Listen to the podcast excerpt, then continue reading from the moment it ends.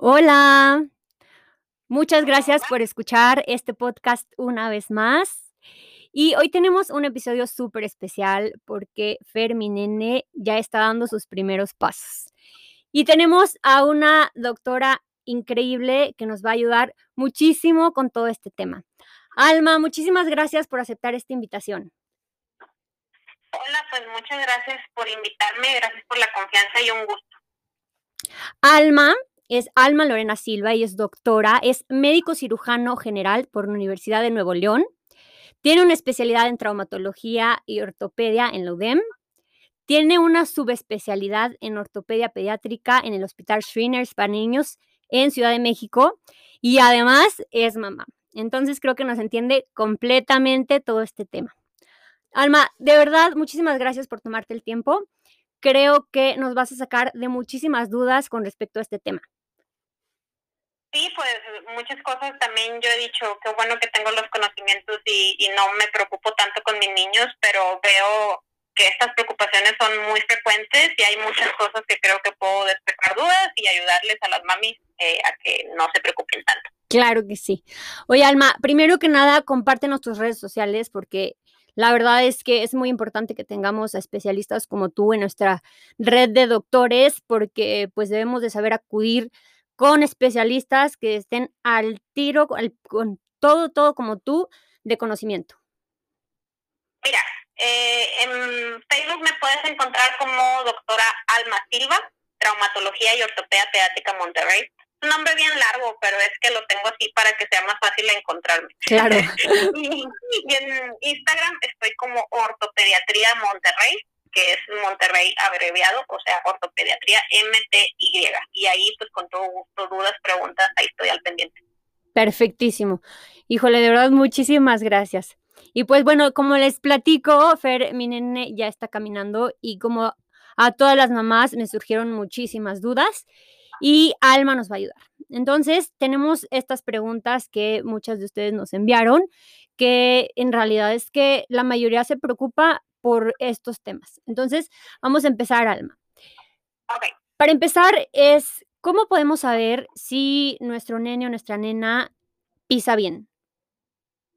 Pues mira, te voy a decir que es uno de los motivos de consulta más frecuentes eh, en mi día a día y a veces es difícil explicarles a las mamis que los piecitos de sus niños están bien o que son más bien pies con una pisada inmadura porque los niños modifican mucho la forma de pisar conforme van creciendo y conforme van adquiriendo fuerza muscular y madurez esquelética. Entonces, digamos que para empezar, no deben de preocuparse mayormente por cómo pisan antes de los tres años, porque es una pisada que se va a ir modificando mucho. Después de los tres años mínimo, yo espero un pie que sea lo que nosotros llamamos plantígrado. ¿Qué significa plantígrado? Que al momento de pisar se apoya la mayoría de la planta del pie o sea, es decir, no apoya más ni con la punta, ni con el talón, ni con la parte del medio, ni con la parte de un lado. O sea, como que de manera pareja apoya sobre todo el pie. Y ya de ahí se van derivando como algunas alteraciones, pero mayormente si ustedes ven que su pie se apoya casi por completo en el pie, digamos que es una pisada que va con lo que yo espero para la edad. ¿Y a qué edad, o sea, desde qué edad tú recomiendas que hagamos una visita contigo? Generalmente los tres años es un buen momento para yo ya empezar a descartar eh, alteraciones. Antes de los tres años, la verdad es que muchas cosas son tolerables, muchas cosas son normales para la edad y se van corrigiendo. Pero después de los tres años ya podemos irnos dando una idea de si algo está bien o está mal. Ok, excelente. Creo que eso es muy importante saber porque, híjole, yo creo que a veces ya hasta que empezamos con otros problemas, que me imagino que se pueden desencadenar muchísimos problemas si no tienen una buena pisada, eh, andamos recurriendo a, los especialistas. Entonces, edad eh, adecuada para verte serían los tres años, ¿verdad? Perfecto. Hay, ah, esto es súper importante y creo que fue una de las de la pregunta que más hicieron, es ¿hasta qué edad me debo preguntar si mi bebé no camina? perdón, me debo preocupar. Ok, el promedio que yo espero que los niños empiecen a caminar es entre los 12 meses y los 18 meses, que en pocas palabras es entre el año, año y medio de edad. Pero este es un promedio, o sea, es donde entran la mayoría de los niños eh, a comenzar a dar sus primeros pasos de manera independiente. Pero tengo un poquito más de tolerancia. Digamos que hasta los dos años todavía se espera que un niño sin ninguna alteración y sin ninguna patología todavía sea normal que empiece a caminar. Después de los dos años sí tenemos que empezar a descartar eh, alteraciones musculares, esqueléticas o neurológicas. Entonces, pues vamos a decir que dos años es en el momento que deben empezar a preocuparse. Excelente. ¿Y hay algo que nosotros como mamás podemos hacer para estimular el, el caminar de nuestros bebés? Bueno, mm, varias cosas puedo recomendarles que les pueden ayudar o que pueden fomentar a que el niño dé sus primeros pasos. Siempre es bueno que los niños gaten, entonces en la medida de lo posible hay que tener áreas seguras, áreas amplias para que los niños aprendan a gatear. No todos los niños lo hacen, hay niños que se saltan esta etapa y los niños que se saltan el gateo suelen ser niños que se saltan más en caminar. También hay que mencionar que el gateo fomenta o hace que se hagan conexiones entre hemisferios cerebrales y entre grupos musculares. Eh, esto se refleja en que son niños más coordinados, o sea, que también son niños con mayor eh, inteligencia emocional. O sea, el gateo ayuda muchísimo, no solamente la marcha. Entonces, uno de los primeros pasos es eso, que los dejen gatear. Dos, es que los dejen andar descalzos lo más que se pueda. Hay una característica que tienen los pies a nivel de la planta y sus receptores sensitivos que se llama propiocepción. Es una habilidad o es una característica que solamente podemos fortalecer si los niños están descalzos. ¿Qué quiere decir?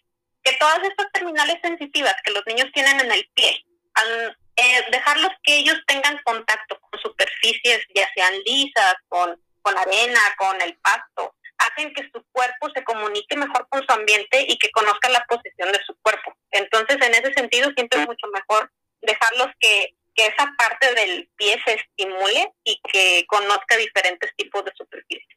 Okay. Y pues digamos que eh, para que caminen son las dos cosas más importantes. Ah, y aparte que se pare solita. Ok, excelente. Y bueno, esto que mencionas, que los nenes anden descalzos, pues la mayoría de las personas nos recomienda, no, que el zapatito con botita, no, que este, que tenis, que entonces tu recomendación, ¿cuál sería? O sea, ¿cuál es lo ideal? Lo ideal es que el niño siempre esté descalzo. Siempre que sea posible, que esté descalzo. El zapato, la única función para los niños es protegerlos del ambiente, o sea, que no se corten, que no se encajen nada en el pie, que no se lastimen y que no se resbalen. Realmente son las únicas funciones que tiene el zapato. Y estando dentro de casa, que digamos que es un ambiente controlado en el cual en teoría no hay objetos dañinos o que si se cae pues no va a pasar tanto, eh, pues no pasa nada. Lo ideal siempre es dejarlo descansar. Excelente. Qué bueno que comentas esto porque yo creo que es muy importante que sepamos eso porque nuestras mamás, nuestra la abuelita del nene, que ponle zapatito con botita para que le proteja el tobillo, que esto, que lo Entonces, lo ideal es que ande descalcito. Ajá, y por decir, al momento de ponerle zapatos, siempre es mejor que sean zapatos de corte bajo o tipo sneakers. Okay. Eh, la idea es que todos los ligamentos que están alrededor del tobillo, para los que no sepan qué son los ligamentos, los ligamentos son una especie de cuerditas que van de hueso a hueso y que los mantienen, digamos que firmes y en su lugar. Estos ligamentos también tienen que pasar por un proceso de madurez, claro. el cual, imagínate que tú tienes un tejido en tu cuerpo que está tiernito, que está en desarrollo y tú te la pasas apretándolo, lo que es lo que pasa con las botas, no dejas que se desarrolle de manera adecuada. Entonces, en la medida de lo posible, estos ligamentos deben de quedarse libres, no apretados, para que desarrollen de la manera más correcta. Híjole, de verdad le diste al clavo con esto. O sea, yo estaba a punto de comprarle los, los zapatitos de botita por lo que todo el mundo opina. De verdad, híjole, es muy, muy importante. No, no son necesarios. Mejor corte bajo o tipo sticker. Sí, y tiene mucho sentido, o sea, como tú dices, tiene que fortalecer su pie, todos sus, sus musculitos, sus tendones, y, y, sí, la verdad es que no había tenido esa intuición porque a veces uno se deja llevar, uno se deja llevar por la mamá, por la, por la suegra, por, pero es muy importante que nosotros nos informemos yo siempre pienso que las abuelas están aquí para ayudarnos y gracias a Diosito por mandarnos abuelas, pero hay ciertas cosas que debemos ir rompiendo costumbres y tabúes y hay que ir evolucionando. Claro. Oye, Bella, y una pregunta, ¿hay algunos prerequisitos que los nenes logran antes de caminar? Eh, como mencioné ahorita, eh, que se paren solos. que puedan ellos estar separados sin ninguna ayuda y que tengan la capacidad de un movimiento o deslizamiento lateral. ¿Qué significa esto? Que puedan caminar para enfrente y que puedan caminar para un lado.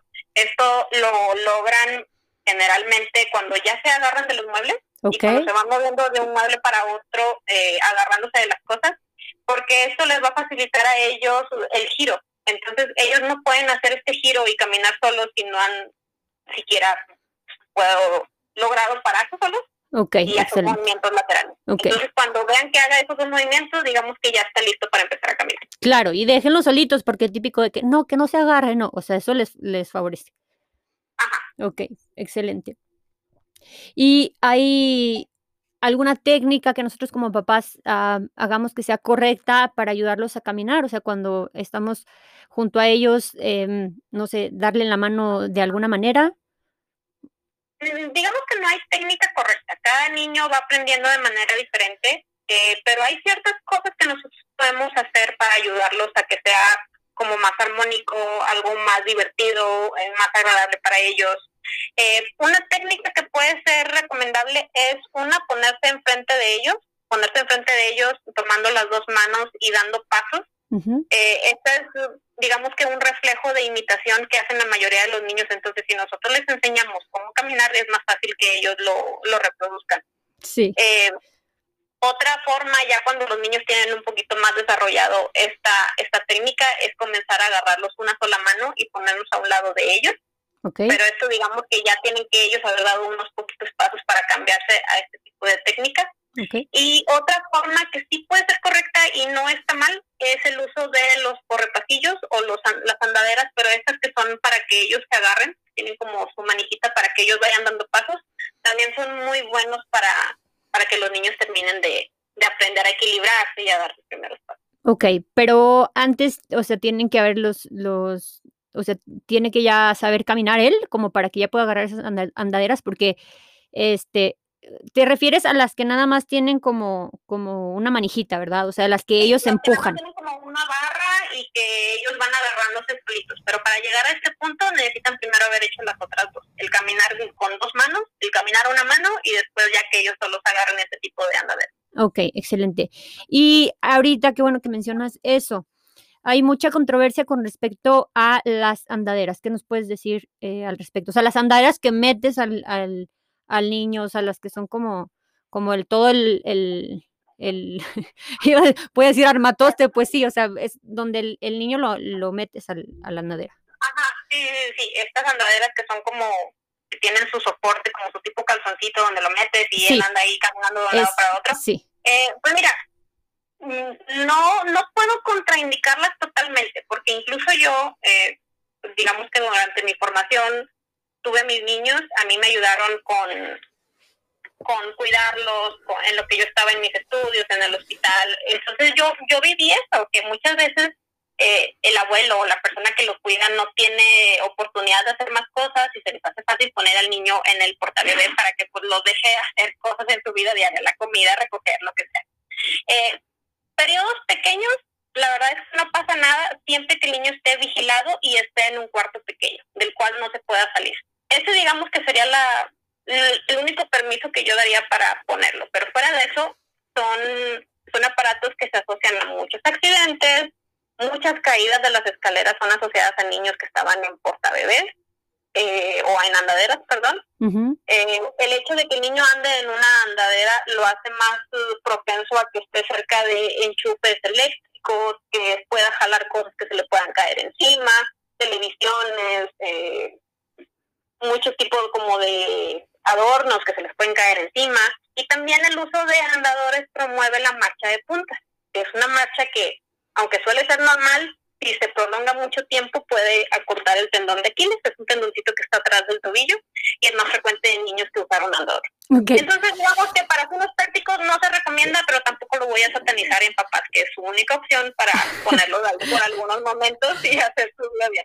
Ok, ok. Y lo dices como mamá, porque creo que esto es muy importante. O sea, yo en realidad es que había escuchado muchísimos profesionales que no se recomiendan andaderas, pero pues, este, ahorita que tú estás mencionando esos puntos, híjole, pues si lo ves desde esa perspectiva, sí, sí está muy cañón. O sea, de verdad es que solo cuando lo vives, este, Exacto, pues puedes ¿cómo opinar. me voy a poner a juzgarlo si yo sé que, que a veces es necesario?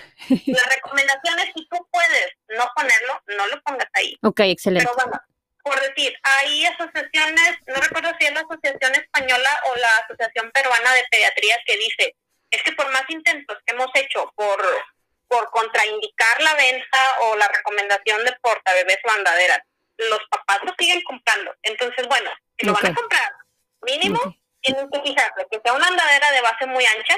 ¿Para qué que sea base muy ancha? Para que no pase por las puertas. Entonces, si los niños no pasan por las puertas, pues no se pierden tu campo de visión y es más fácil que los estés vigilando. Y tratar de que sean por periodos cortos para que realmente eh, no tenga este problema de la marcha de juntas.